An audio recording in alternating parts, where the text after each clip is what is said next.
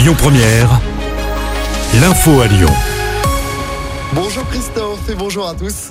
Ça y est, après plus de 50 travaux et de très nombreuses perturbations pour les usagers, le métro B arrive à Saint-Genis-Laval à partir d'aujourd'hui.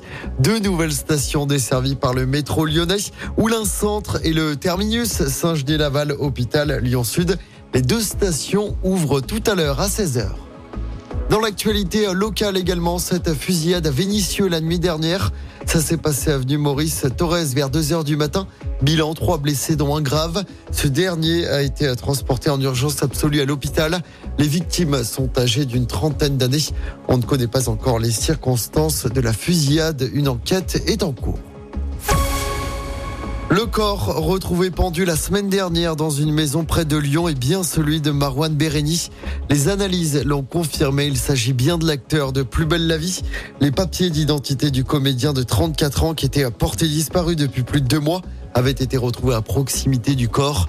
Les investigations se poursuivent pour déterminer les causes de sa mort. Le verdict est tombé hier soir à Lyon dans le procès en appel du meurtre de la postière de Montréal-Lacluse dans l'Ain. Mamadou Diallo a été condamné à 16 ans de prison pour le meurtre de Catherine Burgou en 2008. Mamadou Diallo avait été acquitté en première instance. Et puis cinéma avec la remise du prix Lumière ce soir à Lyon. Wim Wenders recevra son prix à l'amphithéâtre de la Cité internationale. La cérémonie débute à 19h30. Avant ça, le réalisateur allemand organisera une masterclass du côté du théâtre des Célestins.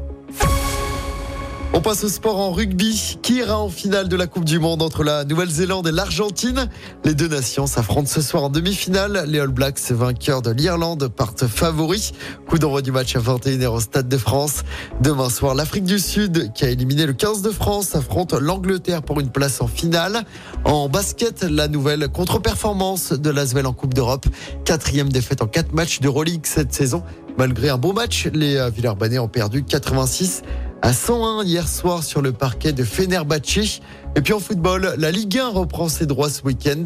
En ouverture de la neuvième journée, Le Havre reçoit Lens ce soir 21h. De son côté, match de la peur pour l'OL qui reçoit Clermont dimanche soir au Groupama Stadium. Clermont, lanterne rouge du championnat juste derrière l'OL. Et les deux équipes n'ont pas encore gagné cette saison.